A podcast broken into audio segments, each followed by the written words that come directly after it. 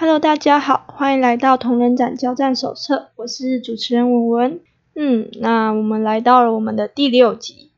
我们上一次聊的时候说，我们这集想要来聊马克杯之类的东西。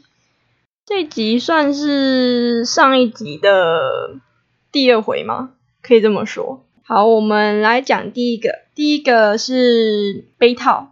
杯套这个我有印过，嗯，会想印这个是发现说网络上有非常低价的杯套在印制，我以为会很贵，因为我那时候找很少，网络上很少刻制化的杯套，它可能就是要印量比较大，或是单价很。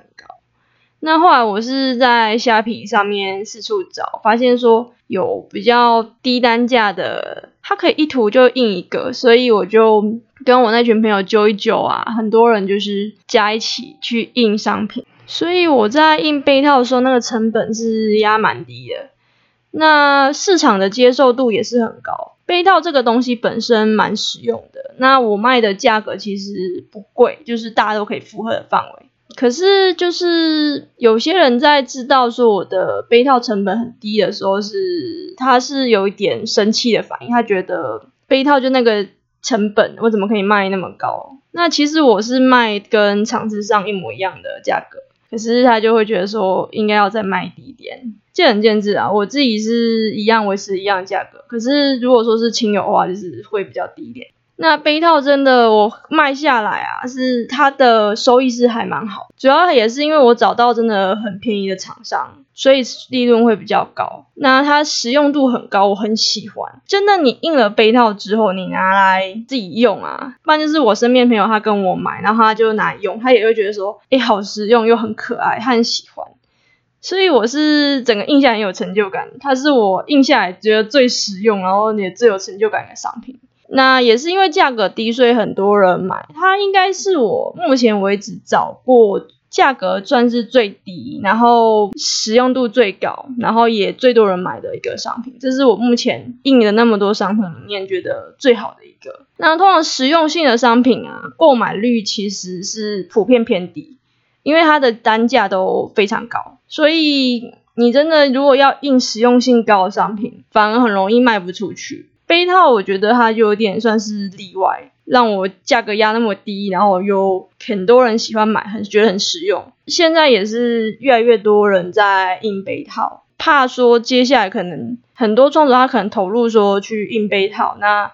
每个人他可能如果手上都有一个啊，因为这个价格有的人开的蛮低的。如果说有些人他买了好几个杯套的话，他反而会可能后面去印的人，他的他可能就没有那么吃香。我的看法这不是一定，因为毕竟它是实用的商品，所以实用的商品是只要它能用，我觉得。一定会有属于它的客群，那我们就考验自己的功力还有能力。那我自己印的它是就是一块板布，然后就是把图案印上去，它的印刷范围很小。有些人他会想要印看看那种满版，然后可能连那个绳子都可以自己设定颜色的那一种，那个真的我找到好贵啊，我我下不了手。那它的印量要求也是会比较高一点，它可能一图就至少要印个十个左右。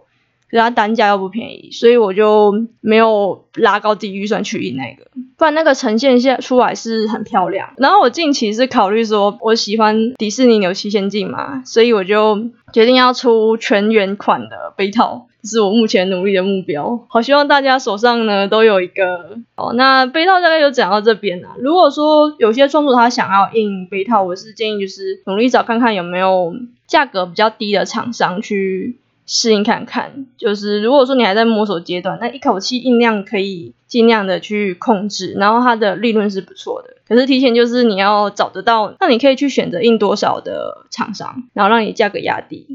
不过要注意一下，实用的商品啊，都有一点体积。像杯套的话，它其实也有一定的体积，它跟那种贴纸吊饰。相比它的体积算是大，如果你印多一点，它就是你就就会全部都塞一起，不好找，嗯，不好携带。不过因为它算轻，所以是还好。但是就是留意一下自己今天要带多少去摆这样子，免得说你体积占太大。那下一个就是马克杯，马克杯这个商品啊。其实大家也不陌生。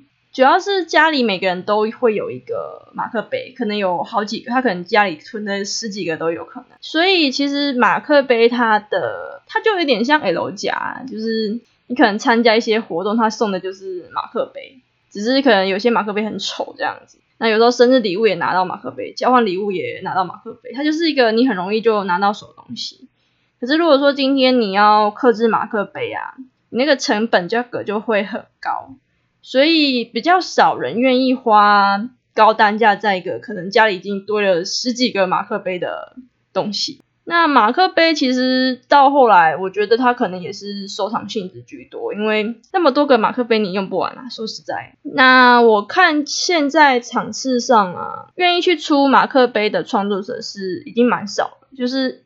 第一点就是它成本高嘛，第二点是什么？它体积太大，不好携带。第三点就是它的销量低，比较少人真的愿意掏出钱去买你的马克杯，它有会有这样的情况。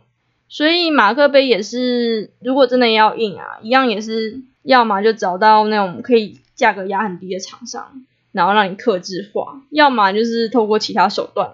像有些学校啊，或是有些公司，它就有提供那种热转印。那个时候就是有些人他就是会买那个白马克杯，图就是自己用上去，然后去公司那边弄，可以用出一个成本超级超级低的马克杯。那一种就还不错。如果说你有办法用这种手段制作马克杯的话，那没问题。你想怎么做怎么卖啊，就不会有那么大的成本压力。不过我相信这个大部分都没办法，你一定还是得透过厂商，然后请他帮你制作一个刻制化马克杯。所以我比较不建议说去印马克杯。我之前有想过要印，但是后面真的是考量到成本，还有就是卖的那个销量的问题，我就觉得算了吧。不然的话，就是每我说过，我每个刻字化上面其实都很想印，只是有时候会屈服于预算跟自己可能没有那么多时间画一些插图。不然我也超想去印马克杯，马克杯超可爱的啊，有一个自己专属的包嘛。但是变成说要卖的话，它就是一个问题，因为大家都有马克杯了。那就这个看大家怎么考量，因为我看现在很多那种大佬的创作者，他要出马克杯的几率也很低，就可能有几个他可能出个一两款实验。那我们也可以看到，说他可能出了那一两款之后，他就再也没有出过其他马克杯了，因为销量不好，还不如去出那种抱枕，可能销量还好一点，会这样子。好，那马克杯大概就讲到这边。这个马克杯我没有去印过，但是我自己观察下来，它是真的很难卖又不太方便，你光是携带就可以让你觉得说很头疼，而且它又容易碎，所以不太建议大家去印。好，那我们下一个要讲到就是杯垫。杯垫这个东西跟马克杯是绑在一块的。我在高中的时候就有印过杯垫，那时候专题要印商品出来，因为老师说每个专题应该都有一个自己专属的周边商品，所以我们后来是选择了杯垫去制作。那个时候的材质是陶瓷的，然后它底下有加软木去吸水。那现在的杯垫它其实有增加硅藻土。硅藻土吸水效果更好，因为它是新材质，所以价格是稍微贵一点。那我看到它后来可能是因为它有被大量的运用，所以它的价格就是从我开始看到它刚出来很贵，然后到现在就是变得越来越低。不管是刻字化的，还是说你一般去网络上买那种硅藻土。价格都是有渐渐往下掉。杯垫这个东西啊，现在大家也是不陌生，而且我发现越来越多的厂商啊，他在提供做刻字化的杯垫。从以前我那时候在，嗯，可能有快五年前了嘛，那时候我们在制作杯垫的时候，可以找到的厂商其实算少，而且价格其实也没有说很很低。后来呢，是到了现在，我发现就是。每间厂商都在印杯垫，到处都在印，越来越多人他有在提供印杯垫的刻字化服务，所以它的价格也是往下掉。所以你可以看到说，你现在去逛场次，每一个人他都在出杯垫。那杯垫这东西就很妙，就是它也算是赠品的一种，就是可能搞不好你就是有参加活动，它就会收到，只是它可能没有像。马克杯跟 L 夹那么常见，那其实大家对于杯垫会不会使用，其实不一定，有的他就真的会用到。可是有的其实很多年轻人没有用杯垫的习惯。那我是记得我有我老师说，他用杯垫的原因就是因为他要喝啤酒，然后啤酒会弄得就是都会滴到多水，所以他会把那个冰的啤酒放在杯垫上。可是他的杯垫其实也就是那一个就够了。可是你看到说，哎，场次上一堆人都在弄杯垫，那真的有人要买吗？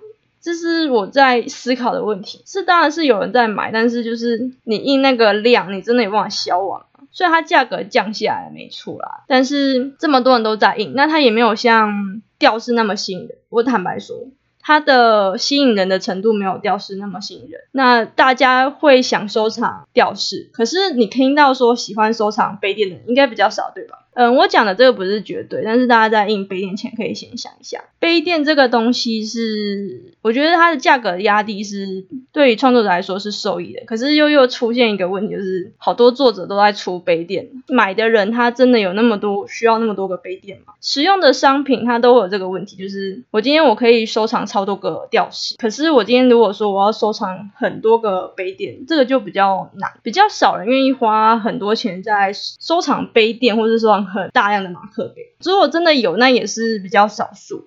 不过你如果问我说将来会不会想印杯垫，我自己的想法是，嗯，还是会有点想，可是。那也要在我觉得说，我想要再增加我的商品，然后那时候可能有一些人他要跟我一起去印，价格有被压到很低，我才愿意去印。那印的量我可能也不会印太多，我觉得那个都是占空间，而且它摆在摊位上啊，其实也不好摆，你要把它立起来。那个效果才会最好，以至于卖卖得出去又是一个问题，所以我本身倾向说，真的真的有需要再说，我自己的想法。那会不会响应？当然是还是会想。身为一个喜欢印商品人，有刻字化的商品，当然会想啊。我们也想印马克杯呢。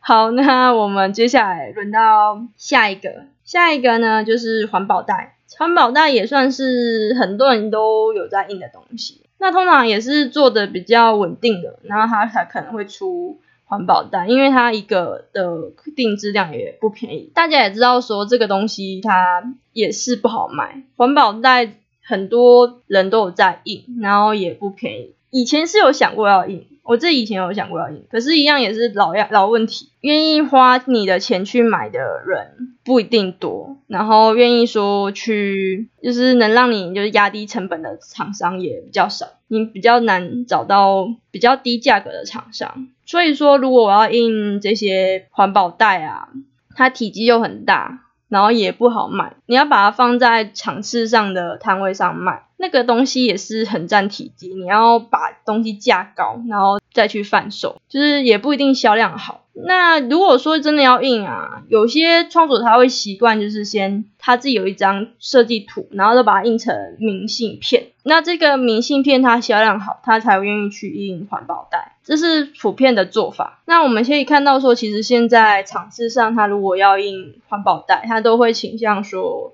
可能他的环保袋要找那种比较小，价格可以比较低，然后也比较没有那么占位置那种环保袋。那环保袋它其实可以印的厂商很多啦。价格有没有降下？我觉得是还好，可是跟如果一说一开始环保袋在盛行的时候相比，它的价格是现那个时候低了不少。那愿意印环保袋的创作者其实一开始是蛮多的，但是可能也到后面市场有点饱和了，大家要印的话就是不会印那么多，那真的跑去找厂商印环保袋的也变变变少。所以如果说接下来要印环保袋，要考虑一下销量问题，可以考量这些我讲的这些问题，再决定要不要印。那我们再来讲到一个镜子，镜子是我有印的东西，我那时候印双面皮革镜，我自己是印完的成品，我自己还蛮喜欢的。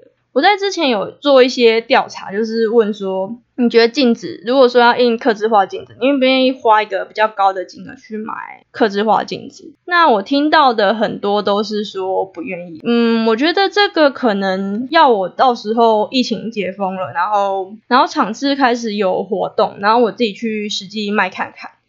因为我这次镜子刻字化不多，才印了六个，非常非常少。那我就想说。不行，我一定要实验看看印镜子的话，那个卖起来的感觉怎么样？那我自己去印镜子啊，做出来成品是很漂亮。那网络上我看到有其他做镜子的创作者，他的东西设计蛮好看的。那虽然价格是高，可是就是网络上就有人买下去，所以我觉得镜子可能他要卖啊，其实也是一个选择。如果说之后呢有镜子卖的销量不错，我应该会再跟大家报告。那目前镜子是成品是很好看，可是不知道说市场的反应。那镜子算是比较少创作者在印，因为能让你刻制化的厂商，其实算是。要特地去找，然后可能没办法去压那个价格。那最近有被我找到，所以我就我就蛮感动的，想说哦，可以印镜子，真是不错。印出来的成品是很不错看。那我有认识的朋友，他其实也有在场次上面买过镜子，这个还要再观察啦。因为以往我看到有在卖镜子的创作者是真的很少，那现在开始渐渐变多了。也许之后镜子也有属于他自己的市场。那我觉得，如果说论重量还有它携带的话，我觉得它真的要讲它比杯垫轻很多，它带起来比较没有那么大的负担。然后价格的话，它的成本算是我觉得比较高一点啊，至少比吊饰啊之类的还要高不少。所以就是大家在印镜子的话，可以再考虑。那我还是老样子一句话，就是你的镜子最好是下一点功夫去设计，因为通常会买的人还是女生居多嘛。那尽量就是用可爱的方式去呈现会比较好。那我们再就是讲束口袋，束口袋我之前也有印过，不过我是印来当赠品用的，就是那时候我们学校办活动，所以我们就是印束口袋把它当赠品。那我遇到。印束口袋真的是一个哦，真的是一个人生挑战吗？嗯，首先就是第一个束口袋啊，它的大部分的厂商它开价都很高，就是你要刻制化的话，开销都很高。然后我就是整个都印完之后，我才发现我们有一间是它的束口袋啊，价格超低的，然后被我找到，可是我已经印完了，他说算了，成本太高了，我受不了。那后来我们那时候在印束口袋啊，出来的成品，我觉得价格第一个高嘛，然后它的颜色其实是显色上没有很好。我那时候印出来的图案是太淡，就我那时候在印的时候，它的图档啊是属于色调比较中间，它没有特别鲜艳，没有特别淡。可是那时候呢，我找的那一间厂商啊，它印出来颜色非常非常淡，就是淡到快看不到。后来我一个朋友，他又是拿那张图再去另外一家厂商印，因为那时候要找到一间 成本便宜一半的束口袋厂商，他就去印。结果那间印出来是颜色特别浓，差很多。布料的厂商其实都会有这种色差差很多的问题那这个也不能怪厂商，因为我讲就是只要是布类的，就是不管是环保袋、束口袋，还是说像我今天说的杯套。它其实它的色差一定很严重，那除非你花一笔钱去打样，不然的话你永远不会知道说印出来的颜色到底有多微妙。因为印制在布料上，它的色差会很严重。如果说你真的是没办法接受啊，然后去跟厂商讲，其实你如果说没有打样，厂商是比较不愿意去理你的。所以如果你要印啊，要有那个心理准备。再来就是说，因为他给的那个束口胎其实尺寸太小。对于大部分来说，有些人觉得不实用。那我自己呢，就觉得说束口袋这东西，我也不知道它能干嘛。我之前是有买过束口袋，然后来装零钱，可是我身边其实都不知道束口袋可以拿来干嘛。它一样也是一个有着实用之名，但是很多人都可能不太知道要干嘛的东西，就跟杯垫一样，就是有的真的是买来收藏的。我得说，嗯，如果说大家愿意买束口袋的话，是会用在什么样的情境上啊？希望说有个人可以留言告诉我，我还蛮好奇的。像我是有拿来装零钱的，我还蛮好奇大家如果要用束口袋可以拿来做什么。那就是注意一下，就是束口袋它是布置的东西，它一样就是它有一定的体积。真的要说它没有到环保袋那么占空间，那它的重量也算轻。那价格的话，一样也是你要看你厂商找的哪一间，那个价位你怎么去压低。不然的话，你其实印束口袋啊是不热销不好卖的。我目前只有看过一些比较少的创作者，他有去印束口袋。就如果说大家要印，还是一样，一样也是找厂商想办法努力压低价格再去印制。那可以的话，尽量是少量去看它的销售销售的情况。那再就是注意布料的商品，不管你印在什么布料上，它的色差一定会比你印在什么明信片、印在吊饰上面严重很多很多。然后还有一个点就是说，如果说你是去印制在布料上，通常布料都是白色的嘛，那大部分的厂商它其实没有白墨。那我这边介绍一下白墨是什么。白墨算是 CMYK 以外啊第五种印刷颜色。白墨制作方式就像是烫金那样子，就是它是局部的光板制作方式。那通常就是制作成黑白，就是 CMYK 都设一百，设完一百之后呢，在印刷时白墨会先打底上去，之后再把 CMYK 树脂给印刷上去。四色没印到的地方就会保留白墨，然后呈现白色的。那它如果说是压在 CMYK 的下方，那它的那个显色效果会比较显眼漂亮。通常我们在做透明亚克力吊饰的时候，就可以看到白墨的身影。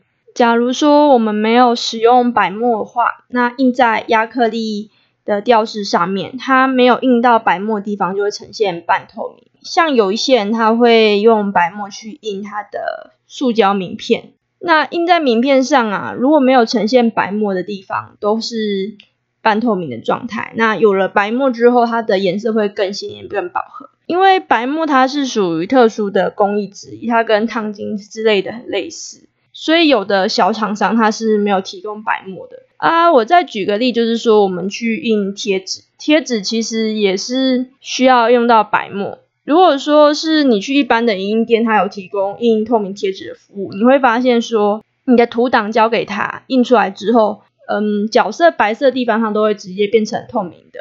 那其实透明贴纸它印出来，你贴起来的效果啊，也没有说非常显眼，那就是因为没有白墨的关系。白墨是属于特殊工艺，你必须特别去制作，所以很多你找的那种束口袋的、背带的、杯套的。那种厂商，它基本上就是你印了什么东西，如果你要有人物有白色的部分，它就是直接就是底色去代替，它不会说就是印出了白白的东西给你，就这点要特别去注意一下。所以如果说你遇到白色啊，尽量调成就是可能偏白，但是不到全白的颜色，这样子机器它在印刷颜色上面啊。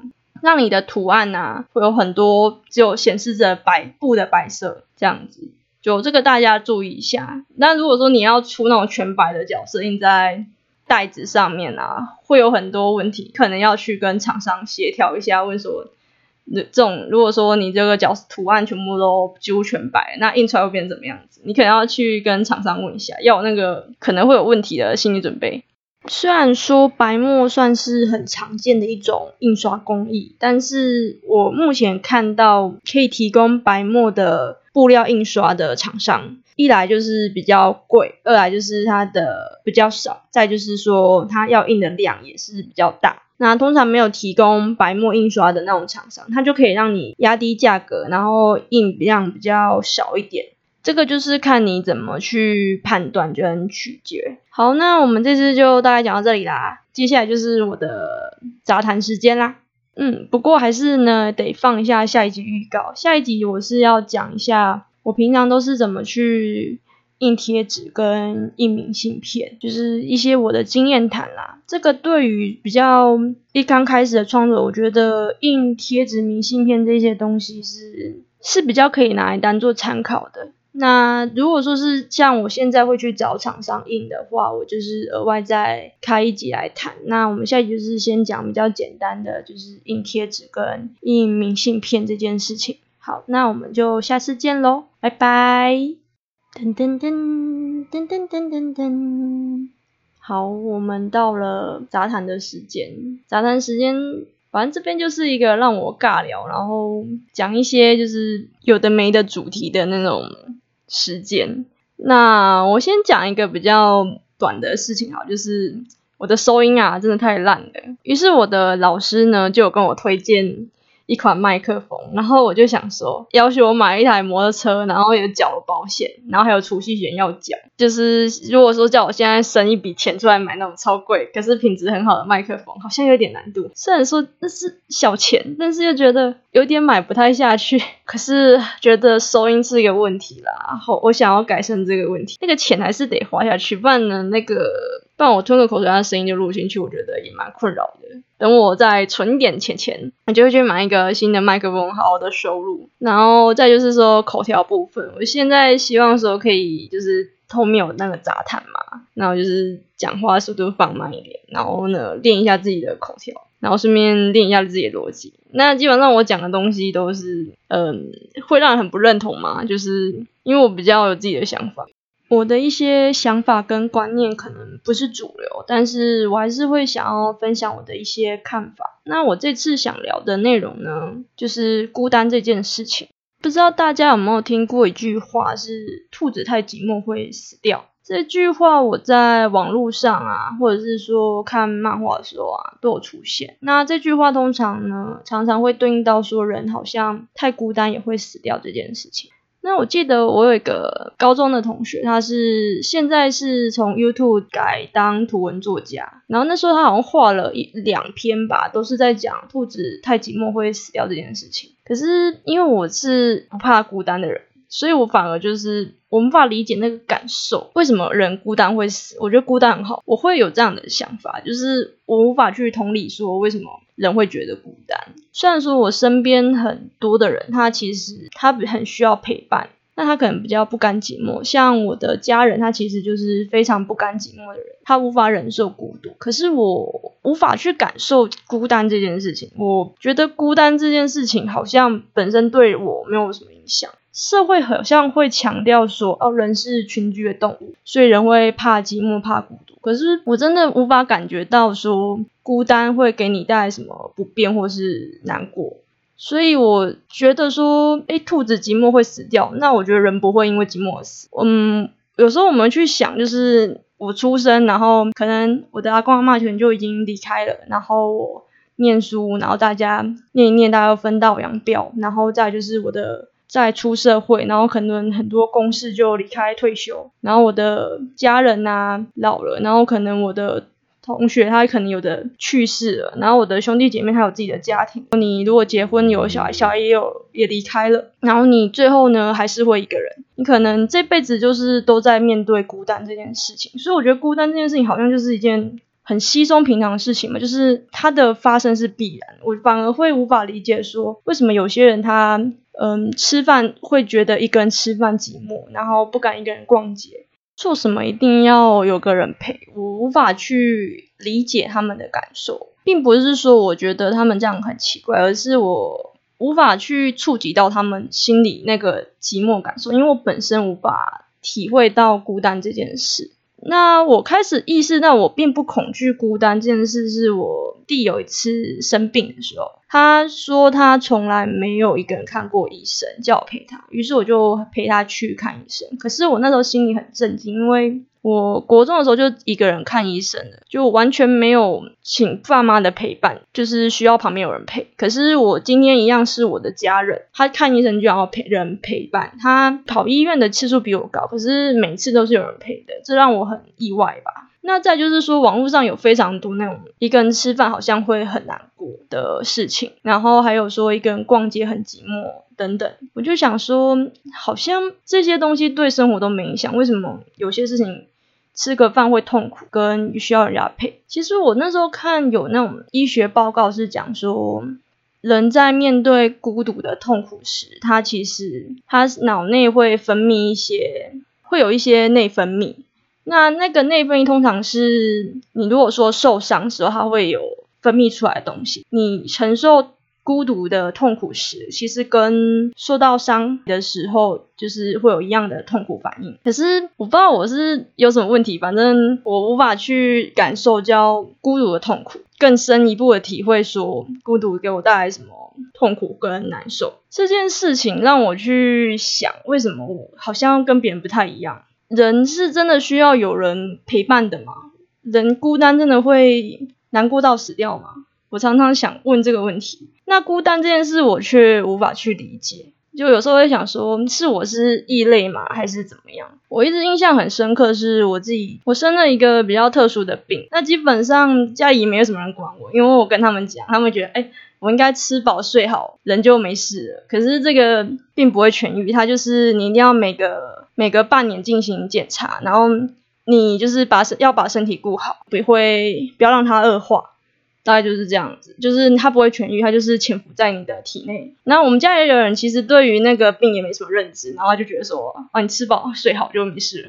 我那时候一个人面对的就是，呃，我生病了，可是没有人在乎这件事情。那我就是自己挣扎了蛮久的。我有点那时候有点期待家里有人带我去看医生，嗯，因为这件事情只有家人知道嘛，所以我希望说有人可以陪伴我。我无法跟我朋友讲我生病这件事情。目前知道我有生病的人，其实也才两个吧，就是知道说我生了什么病，具体的病名叫什么的，也才两个。这件事情我是真的无法跟朋友透露，就算是稍微要好一点朋友，我觉得我没办法。可是我其实也体认到说。你不自己想办法，没有人理你，所以我就自己一个人去看医生。然后看医生的时光是真的很漫长，他我光是看个医生测个血压，然后跑去照什么照什么，然后还有去测什么测什么，搞了一个下午。那那个时候我在医院看到，就是很多人他其实身边都是有人陪的，在场那种就是一个人来看病的真的是少数。我记得我那时候就在想一个问题，是假如我今天我是一个人动刀，那我会感到寂寞，感到痛苦吗。就我有点想问这个问题，因为我一直体会不到说孤单有哪里痛苦。可是如果今天我不是一个人看病，我是一个人去面对动刀这件事情，那我会觉得难过吗？我会觉得悲伤吗？就有点好奇，因为我有点想象不到。那我在我的人生里，其实我发现我。不缺朋友，但是我也不害怕失去朋友。我会觉得说，可能是因为我们有不同的环境，然后我跟你从小到大就认识嘛，那我跟你的生长环境不一样，所以我的一些想法观念你可能没办法认同。那就算是说非常要好朋友，我如果说吵架，然后他非常愤怒，其实我不会感到说很恐慌，我不会觉得说我好害怕失去这个朋友，就是我对于。友情我是很重视，但是我不会恐惧失去朋友这件事情。我这听起来有点矛盾，好像我根本没有在重视感情，没有在重视友情。认识我们都觉得我对朋友非常好，然后我会去记他的生日啊，然后送他生日礼物，然后会在他需要帮助的时候伸出援手。但是我就是不会恐惧我失去任何一段友谊。不管是感情特别好的朋友，还是完全不熟的朋友，我并不会因为他对我失望或生气，然后我就恐惧失去这段友情，都会认为说，嗯，就只是想法跟观念不同，也不用强行让他跟你之间的观念是一样的。那有时候我觉得人会因为很多你也意想不到的理由啊，就友情就断了。这件事情，我觉得就是让它自然发生啊。如果说两个人啊，其实是真的还是很喜欢对方的话，一定也还会再和好。所以我是抱着说，哎，友情就是拿得起放得下。我不会建议说我今天我送了这个好友那么多礼物，然后我后来跟他决裂了，然后我心里不甘心，就无所谓。我不会觉得说我陪伴他，然后听他诉苦，这些是。浪费时间的事情，友谊这件事情就是你拿得起来你就放得下，所以我可能也是因为这样子，我比较没办法感受到孤单这件事嘛。社会好像一直在强调人是多需要关爱跟温暖的动物啊，多需要一群人聚在一起。可是一个人待着，其实我觉得也很好，因为这辈子就是就到头来都是一个人，你一辈子都在面对分别。我反而就是很难想象说，这世界上有人不是自己一个人孤单活下去的。可能是我见识没那么广啊，就也许我等我再长大一点，我对于人之间的感触比较深的话，也许我会开始感到孤单。但是我是觉得感受不到孤独这件事情不会给我任何困扰啦。那也许呢，等我之后呢，开始懂得感受到孤独，也许我，也许我在画原创的时候会画出更好的意境出来吧。我在想，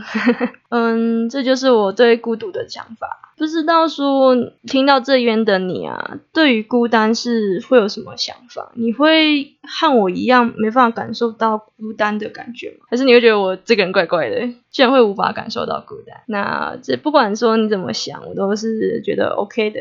如果遇到同类呢，是会欣喜啊；如果没有遇到同类呢，我觉得哦，对，是我怪胎。